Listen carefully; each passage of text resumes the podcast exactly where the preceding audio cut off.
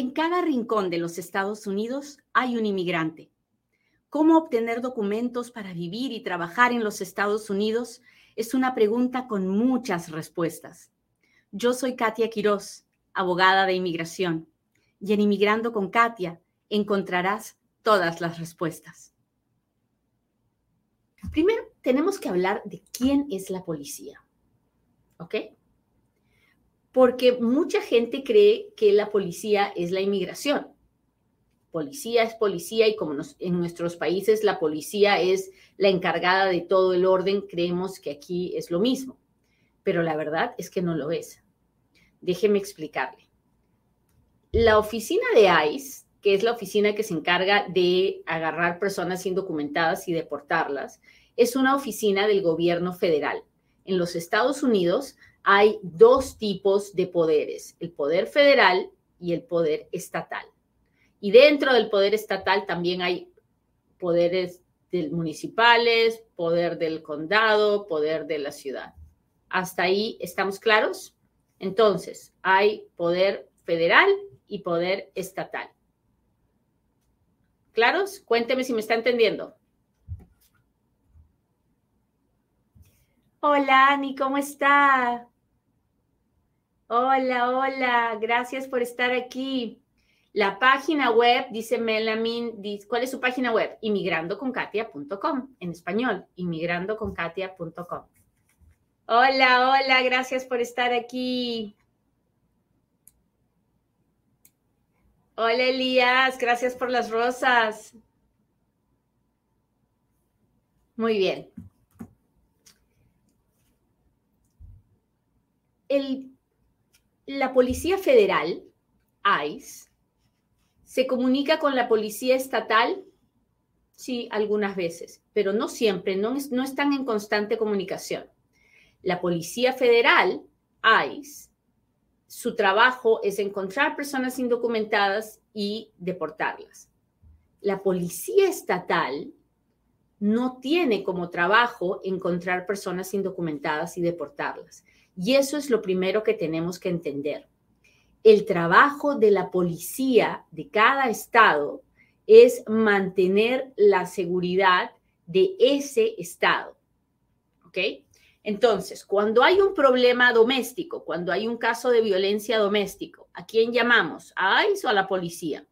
A la policía. Agarramos y marcamos 911, el 911 y el 911 nos contesta y nos manda a un oficial de policía, a un oficial de policía que va a venir a poner la paz y el orden, porque ese es su trabajo, proteger a todas las personas que viven en esa ciudad, protegerlas para que se mantenga la paz y el orden. ¿Hasta ahí vamos bien? Entonces, usted me dirá, Ay, Catita, pero estos policías son los que terminan entregándonos a ICE. No, no, no, no, no. No, espérese un ratito.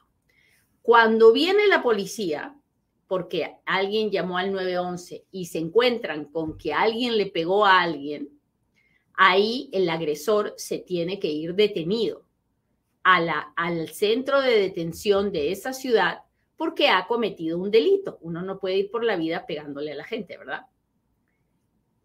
Y una vez que llega al centro de detención, ahí es donde se hace el problema, porque una vez que esa persona llega al centro de detención a cumplir con su castigo por haber estado pegándole a otra persona, va a aparecer un oficial de ICE que tiene un convenio con la policía para estar ahí en el centro de detención, revisando si todas las personas que llegan son, eh, legales o no.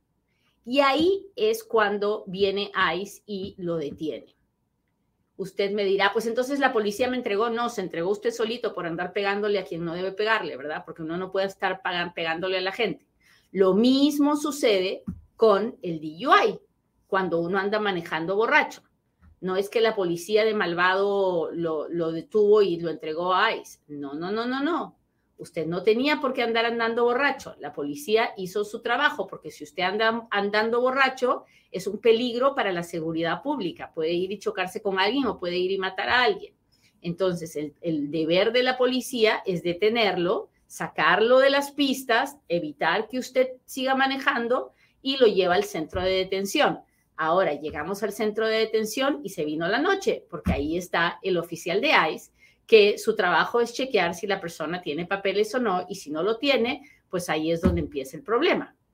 ¿Hasta ahí estamos claros? Ya ve que este programa está bien interesante. Yo sé, yo sé que también hay abusos de la policía.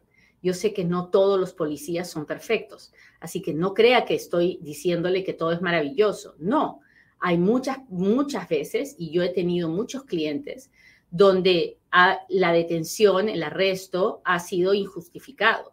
Y por culpa de ese arresto injustificado, la persona ha terminado en las manos de ICE. Eso es posible también. Pero eh, por lo general, por lo general, el trabajo de la policía es un buen trabajo. Aquí en los Estados Unidos respetamos mucho a la autoridad, respetamos mucho a la policía. Y su trabajo es mantener la paz y el orden y proteger a las personas que viven en cada en su ciudad sin importar cuál es el estatus legal de esa persona. Es verdad, eso es verdad. Si usted es una víctima de cualquier delito y usted llama a la policía, el oficial de policía nunca le va a preguntar a la víctima o a nadie, o ni siquiera al agresor, cuál es su estatus legal.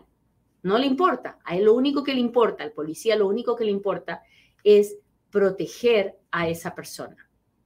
¿Hasta ahí estamos claros? Cuénteme si me está entendiendo.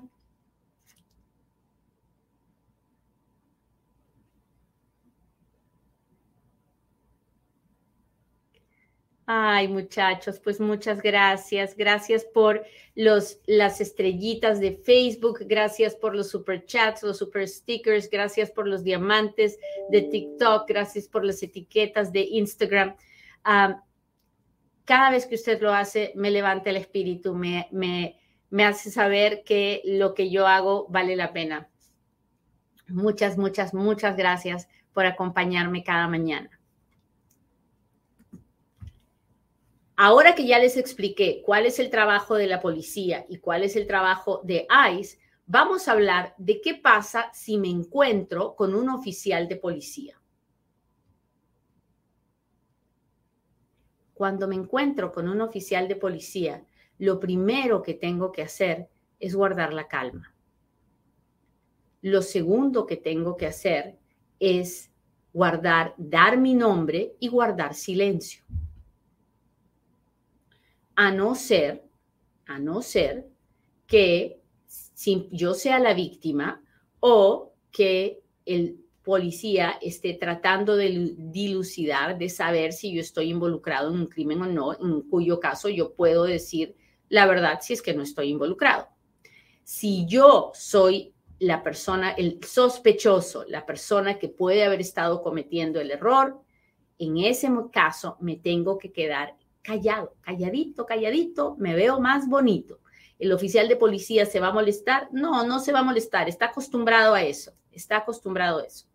Entonces, ¿por qué tengo que dar mi nombre?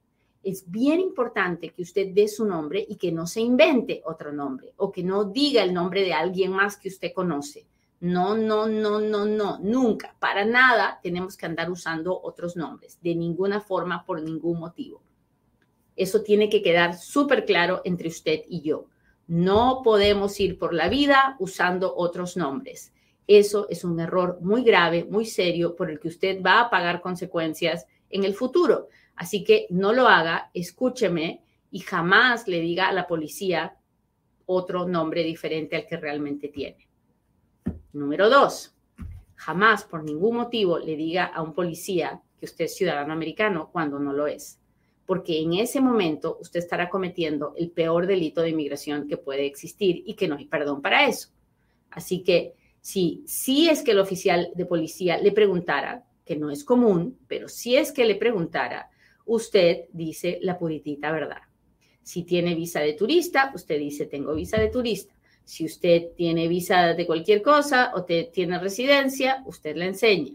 Si usted no tiene nada, usted con toda la caradura del mundo, porque es la pura verdad y uno tiene que ir con la verdad por todas partes, usted le dice al señor policía, estoy indocumentado.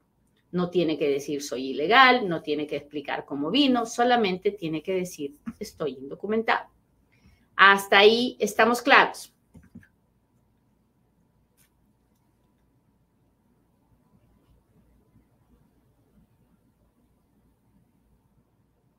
Gracias. Gracias por estar aquí y por contestarme cuando le pregunto. Cada vez que usted interactúa conmigo, el video se ve con más personas, ¿sabía? Y por eso es que yo le ando preguntando cada rato, oiga, estamos claros, me está entendiendo. De paso que me entero si estoy explicando bien, ¿verdad? Hola, Valesca, ¿cómo estás? Muy bien. Una vez que di mi nombre, si yo estoy comprometido como un sospechoso, lo mejor que puedo hacer es callar. Pero es que si callo me van a detener, si habla también. Si usted es el sospechoso y el policía encuentra pistas de que usted puede haber cometido un delito, se lo vaya a llevar arrestado, hable o no hable. Igualito va a ser. ¿Ok? Déjeme darle un ejemplo. Si llaman a una casa porque hay un, incidente de violencia doméstica y usted y la otra persona están ahí, la otra persona tiene rasgos de haber sido violentada, tiene arañones, eh, moretones, uh, créame que usted se va a ir arrestado hasta que hagan la investigación y vean si usted fue. Hable o no hable, igualito usted se va a ir arrestado. Y si usted sabe en su conciencia que usted estuvo involucrado en esos golpes y en esos moretones, le aconsejo que no abra la boca, solo diga su nombre. Ahora bien, si usted es la víctima, la cosa es completamente diferente. Si usted es la víctima y viene la policía, ¿qué es lo que tiene que hacer? Tiene que cooperar con la policía. Tiene que decir su nombre de verdad tiene que contar qué fue lo que pasó sin miedo, sin miedo a, lo que la otra persona le pueda hacer. Tiene que cooperar con la policía. Si la policía le pregunta y dónde pasó y cómo fue y qué te dijo y qué, te hizo, uno cuenta todo. Es bien diferente ser la víctima que ser el sospechoso. ¿Qué pasa cuando estoy manejando y la policía me para porque aparentemente he cometido una, una falta de tráfico. Bueno, en ese caso, lo mejor que puedo hacer es detener mi auto en una zona segura y luego tener en la mano mi licencia de conducir, la registración del auto y la prueba de que el auto tiene seguro de auto. Tres documentos. La registración, el seguro del auto y la licencia de conducir. Ahora bien, si usted es un turista y está en los Estados Unidos como turista, usted tiene que llevar consigo su pasaporte y la prueba, su pasaporte y, que, que vea que usted está de, paseo, de turista. Si tiene la licencia de conducir de su país, también entréguesela al, al oficial de policía el carro tiene que tener seguro de auto y tiene que tener una registración. Generalmente, si usted renta un auto, pues tiene los documentos de la, de, la compañía de auto en la, en, la guantera del auto. No sé cómo le dicen la guantera en otros países. En Perú le decimos al cajoncito que está ahí adelante la guantera. Y esas son las cosas que le tiene que mostrar al, al oficial de policía. Los turistas, mientras están de turistas, mientras tienen su permiso válido, pueden manejar dentro de los Estados Unidos, no necesitan sacar una licencia de conducir. Pueden manejar en los Estados Unidos con su licencia de conducir y su prueba de que son turistas. Ahora bien, si a usted ya se le venció el permiso, si usted entró con visa de turista, pero se quedó, ya esa situación no es para usted las personas que están indocumentadas en los Estados Unidos, para poder manejar tienen que tener una licencia de conducir. En muchos estados en los Estados Unidos hay licencias de conducir para indocumentados. En otros estados no lo hay. ¿Qué pasa si a usted lo detienen y usted no tiene una licencia de conducir? Entonces, usted tiene que tener una prueba de identidad cuando a usted lo detienen y usted no tiene una licencia de conducir, usted tiene que tener la registración del auto, el seguro del auto y una prueba de identidad, que puede ser su matrícula consular, su DUI o su pasaporte. Usted no puede estar manejando sin ninguna forma de identificación. ¿Por qué? Porque cuando el policía lo detiene por una infracción de tráfico, manejar sin licencia es una, es una infracción bien grandota.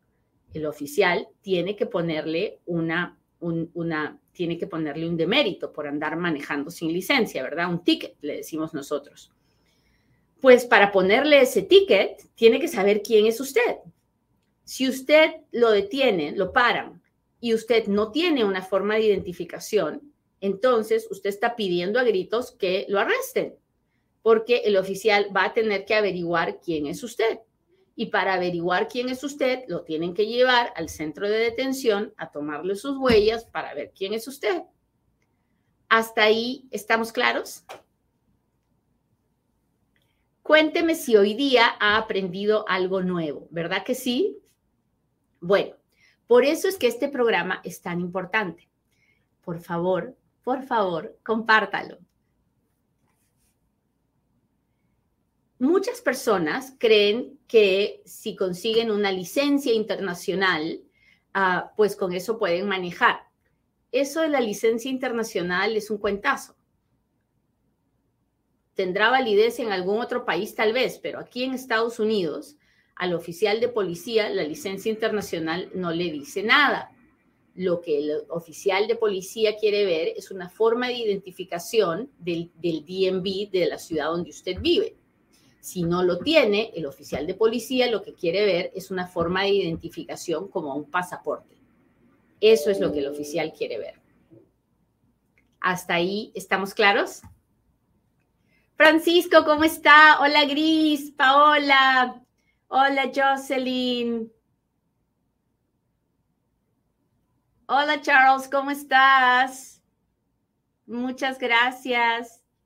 Gracias por estar aquí. Ilse, good morning. Muchas gracias, muchachos.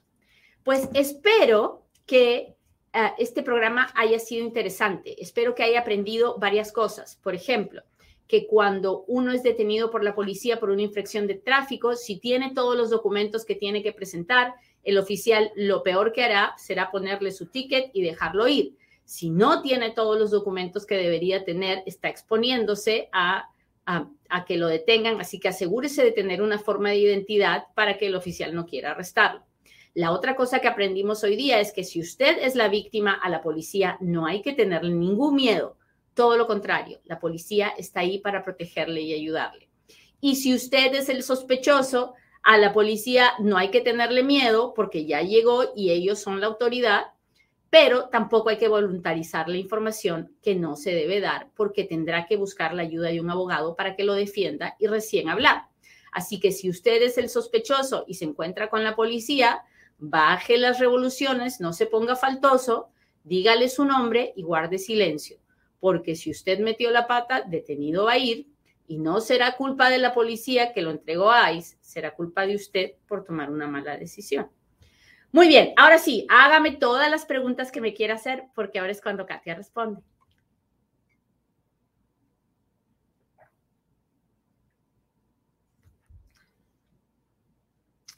Aquí estoy, muchachos, lista para contestar preguntas después de mi tecito. Mr. Rigo dice, tengo cita en Juárez, plan de pagos al IRS 2021 no puedo pagarlo antes de mi cita, me afecta en la entrevista, debo llevar el plan de pagos. Pues, Mr. Rigo, la verdad es que su abogado tiene que revisar cómo está usted, ah, si está al día con su plan de pagos. Yo no creo que sea un problema, pero yo llevaría los documentos. Creo que debería hablarlo con su abogado para que él lo, lo prepare para la entrevista. Ok, déjeme ver si tengo otro aquí.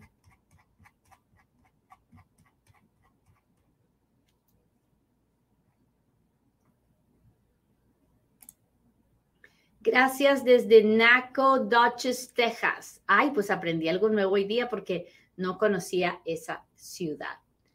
Gracias, gracias.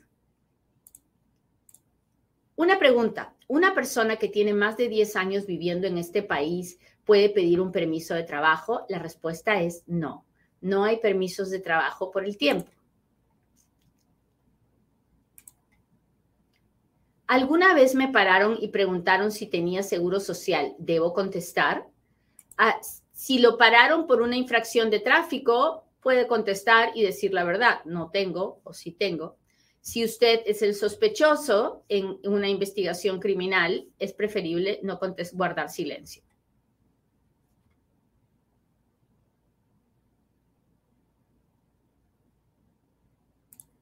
¿Cómo hago para recuperar mis documentos que me dieron en migración porque la persona que me recibió me los quitó? Ay, para eso se hace follas, Mari. Se, se pide al gobierno una copia de todo lo que me dieron. Si usted, si usted se contacta con el FOIA Center, ahí le pueden ayudar a pedir las follas. El número de ellos es 702-737-7717. Si tienes orden de deportación, puedes tener licencia. Bueno, yo conozco muchas personas que tienen orden de deportación y han podido sacar la licencia de manejar para indocumentados. Ahora déjeme ver qué está pasando con mis amigos de hoy. estoy tapando. Mi mamá entró indocumentada hace 20 años, gracias Regina. Ah, mi mamá entró indocumentada hace 20 años y ah, está indocumentada y yo ya yo soy ciudadano, la puedo arreglar. La verdad es que no la puedes arreglar, la puedes pedir, pero con esa petición aprobada, mamá tendrá que averiguar si ella puede arreglar o no. Y para eso habrá que hacerle muchas preguntas a mamá. así que dile que hable con un abogado en persona.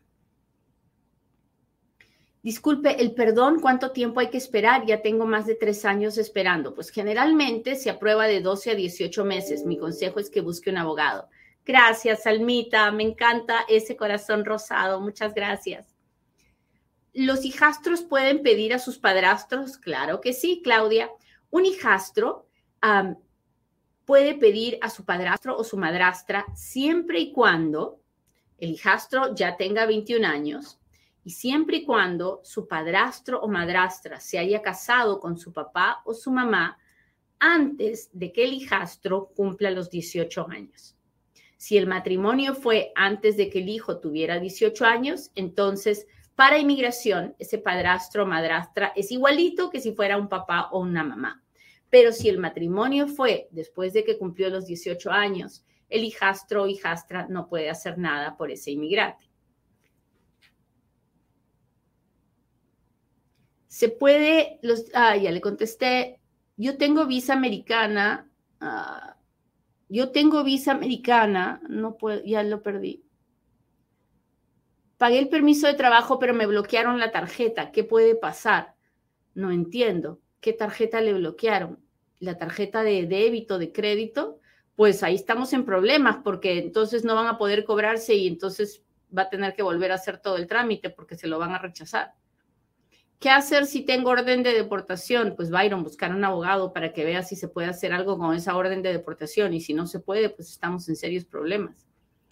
Ah, tengo doble nacionalidad, venezolano con, nacionalidad colombiana. Si entro por México a Estados Unidos, ¿en cuánto tiempo puedo arreglar mi estatus migratorio? No creo que pueda arreglar su estatus migratorio. ¿A través de qué? Ah, si entra por México, va a entrar indocumentado y en este momento lo único que los venezolanos están pidiendo es asilo, pero si usted tiene dos nacionalidades, tiene que probar que lo están persiguiendo en dos países diferentes, lo que es bastante complicado. Muy bien, muchachos, pues les agradezco mucho que me hayan acompañado hoy día. Ojalá que hayan aprendido algo nuevo y si lo hizo, por favor, comparta la información, no se la quede para usted solito. Con el favor de Dios, nos veremos pronto en otro Inmigrando con Katia. Bye.